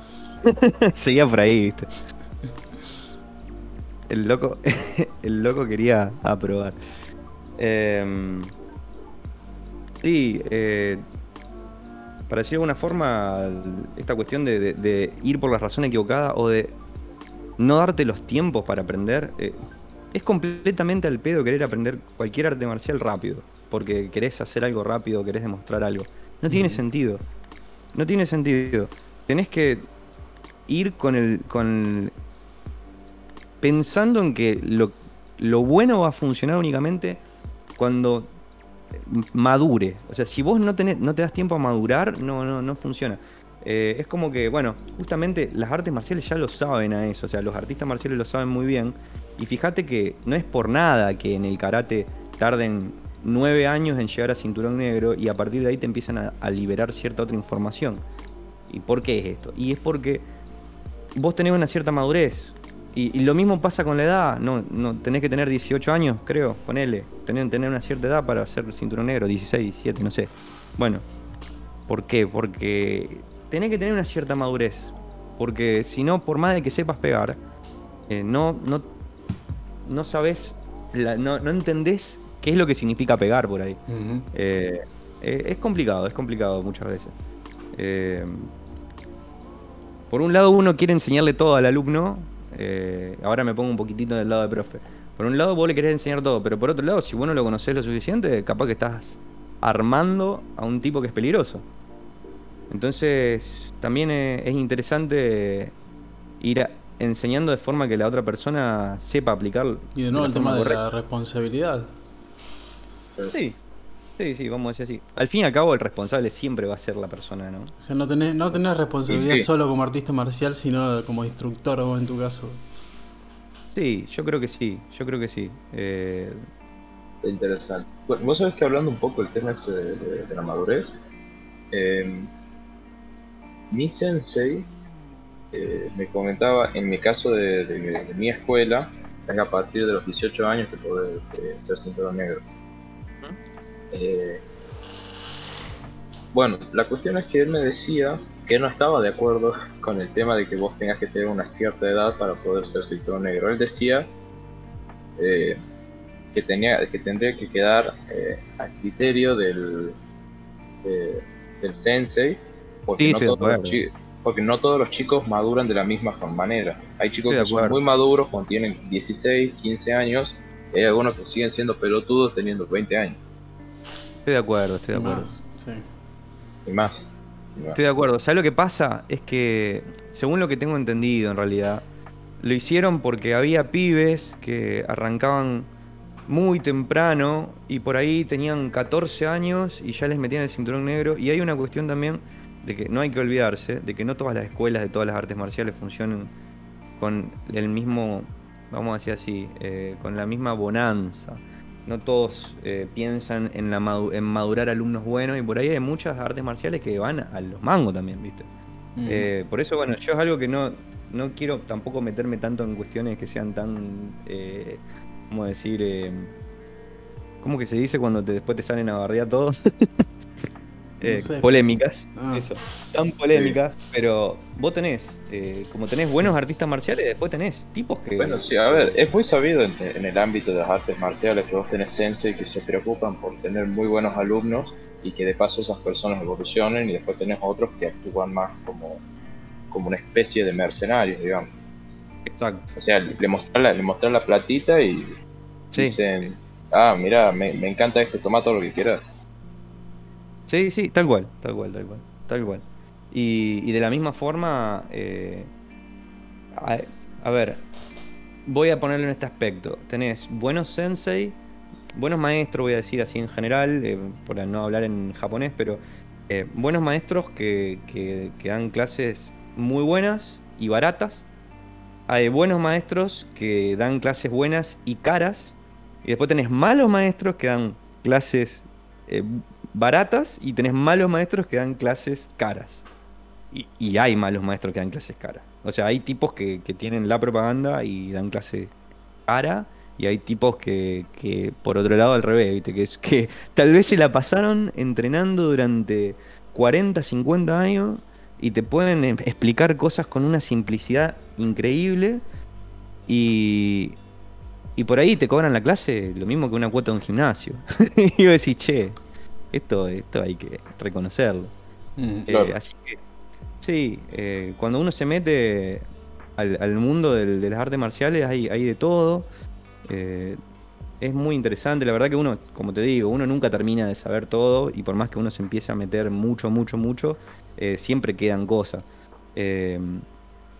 Bueno, una, nosotros por ejemplo dentro de defensa personal también lo que, que hacemos que está interesante, por lo menos a mí me parece interesante y que tiene mucho que ver con, con lo que es el canal, eh, hacemos, o por lo menos hacíamos, porque ahora estamos teniendo problemas con la pandemia, pero hacíamos campamentos y de Uh, tipo de lindo. supervivencia.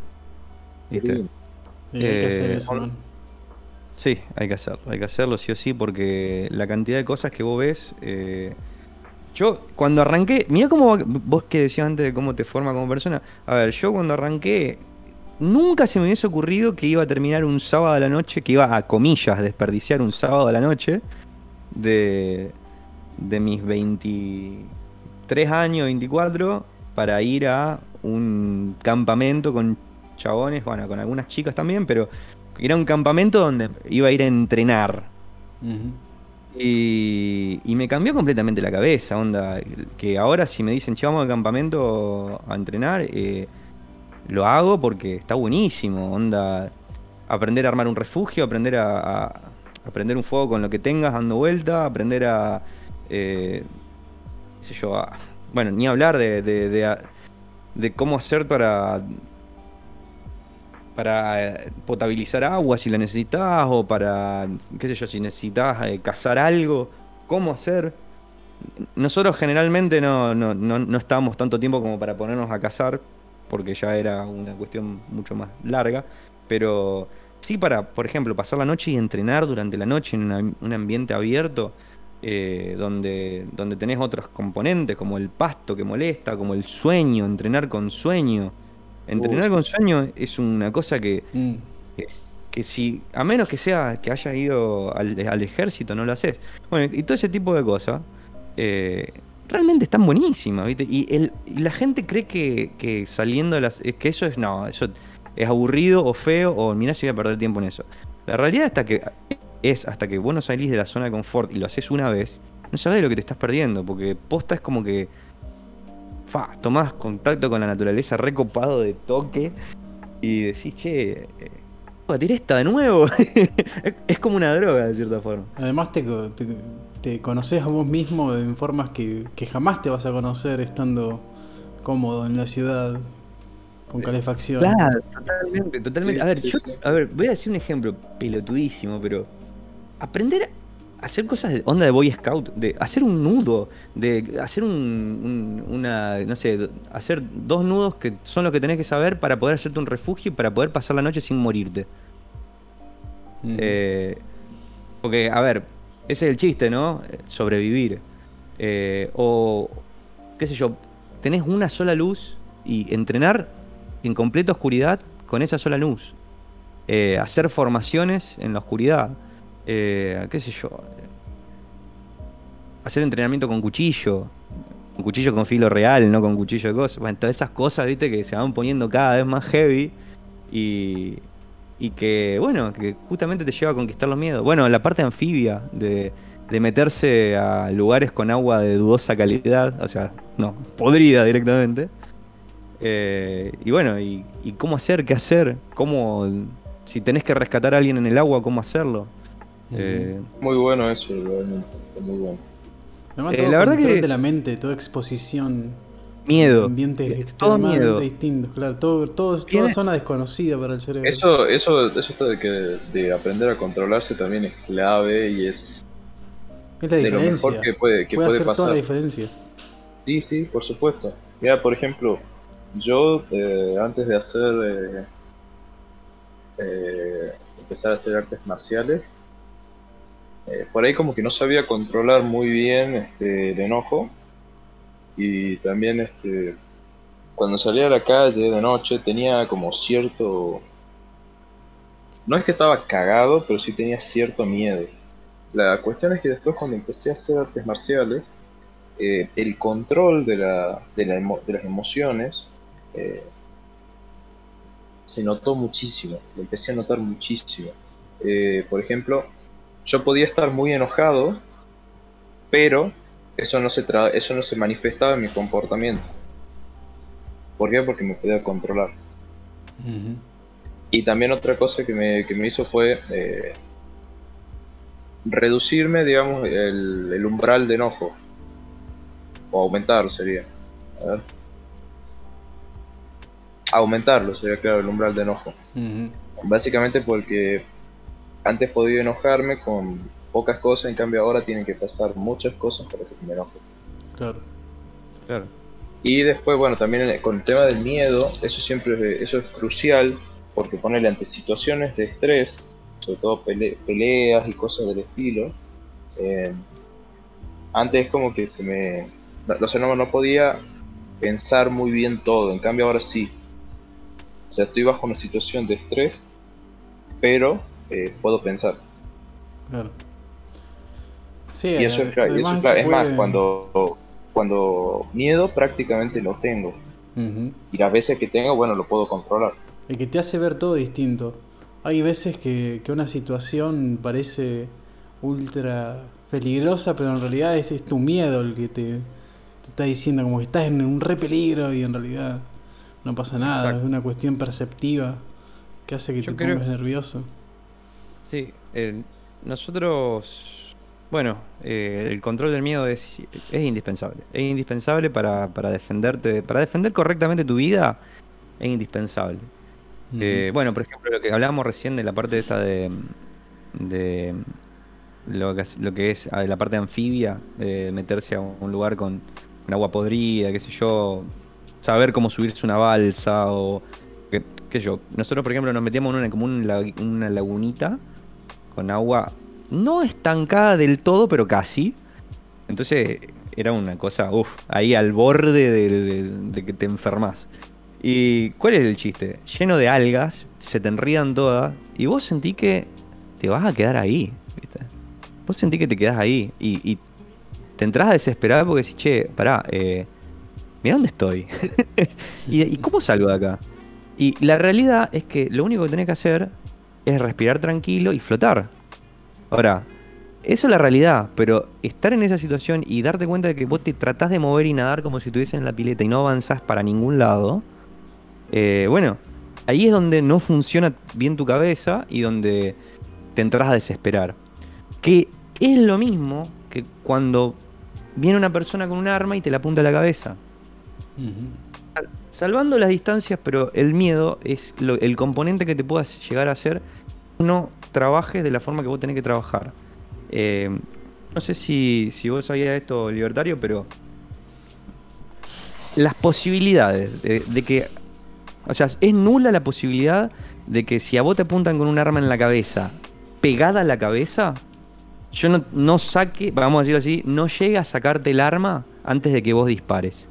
O sea, el tiempo de, de acción mía, desde la mano hasta el cañón, es mucho más corto que la reacción que vos vas a tener para pulsar el gatillo. Y esto te lo puedo compro está comprobadísimo. Ahora, Sí, el algo miedo- tenía idea de eso.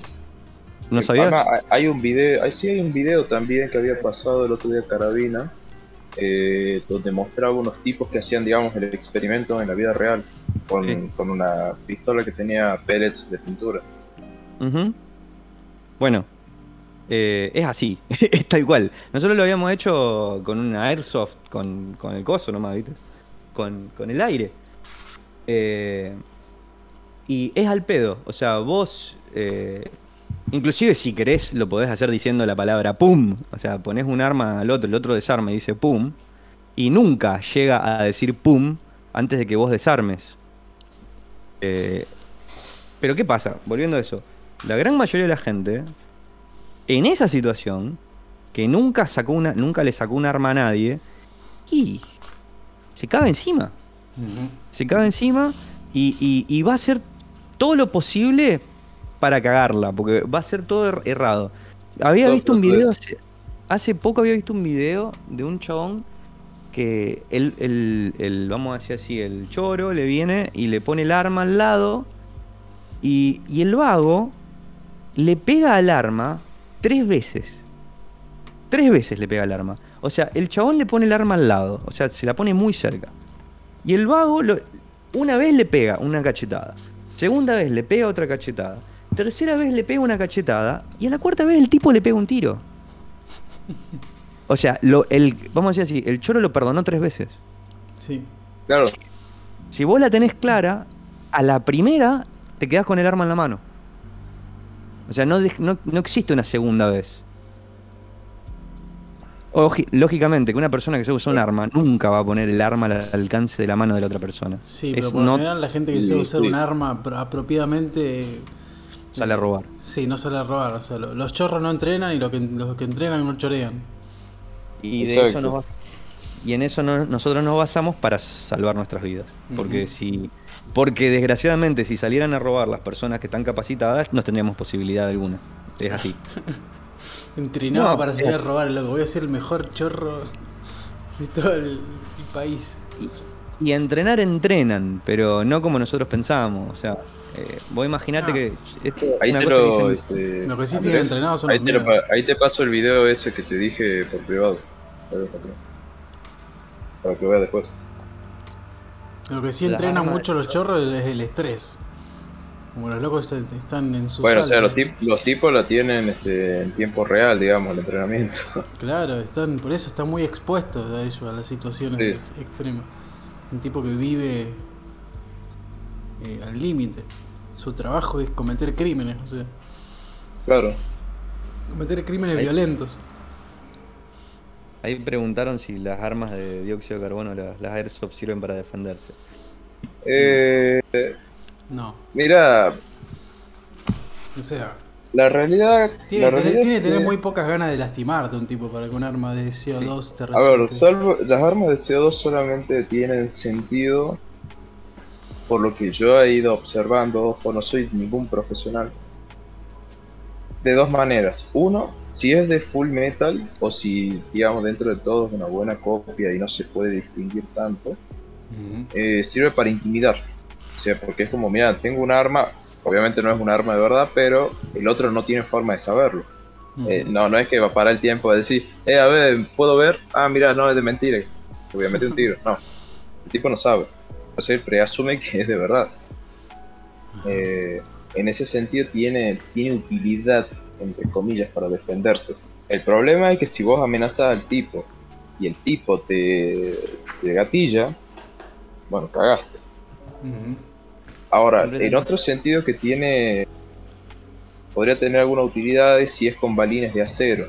Los balines de acero y empezar a dispararle al tipo, que no, no lo vas a matar ni nada, Pero, pero va a hacer que le, que le duela, digamos. Obviamente asumiendo de que el otro tenga, no sé, un palo o tenga alguna otra cosa que no sea un arma de fuego tampoco, porque en el momento en que se dé cuenta que son balines de acero, te da el tiro él y cagaste. Claro. Claro. Eh, díganme que ubican a Vicesat, No. No, ¿no? El- es un youtuber que, que es muy conocido español que básicamente se hizo conocido porque el loco arregla autos. Ajá. Y arregla autos y los vende. Y eh, sacó hace muy poquito un video, creo que fue hace dos semanas, una semana, dos semanas. Sacó un video que el loco eh, alquiló una isla. Por un Ah. día. Sí, sí, escuchen esta, escuchen esta porque Qué es buenísimo. Eh, la cuestión es así. eh, la, la dinámica del canal siempre fue más o menos la misma onda. El loco alquila un auto, perdón, alquila un auto. El loco eh, compra un auto hecho mierda, lo arregla por dos mangos y lo vende. Que, bueno, lo venderá después, qué sé yo, pero el mambo es que por dos mangos él te, arregla un auto. Es, buenísimo, genial. La cosa está en que eh, hace un mes atrás subí un video de que por primera vez el loco aprendía a volar. Y aprendía a volar eh, un, un avión, ¿viste? Pero se- el loco se filmaba teniendo su primer clase de, de, de piloto, digamos. Y en esa clase de piloto, que fue muy divertido el video y todo, en esa clase pasó por enfrente de una isla que le llamó la atención. Era una islita chiquitita, de decir de 100 metros por 100 metros, que tenía un edificio en el medio. Y le llamó la atención, averiguó, y la cuestión es que había una casa ahí en esa isla que la alquilaban por día. Y era onda, una casa tipo mm, vieja, qué sé yo. Sí, yo vi la isla de las rosas. Está buena la peli, hay que preguntar. Eh, fue bastante divertida. Y la cosa es que mm, el, el loco alquila la isla y va con motos de motocross chiquitita, con 10 chabones, motos de motocross chiquitita y con airsoft, con pistola baline, a cagarse a tiro dentro de la isla. Entonces, arma, primero, eh, una, unas carreras de motocross alrededor de la isla. Eh, y onda, el que ganaba la, la carrera al final, no sé, arma todo un torneito de, carre- de, de motocross. Y el que ganaba al final se llevaba una motito. Y el otro, la otra competencia era que se colgaban, se ponían un, un globo con helio, con tipo un corazoncito que flotaba arriba, genial, y se largaban todos en la isla a cagarse a tiro con las airsoft. No, boludo, ustedes no saben lo que yo me reí viendo eso, boludo.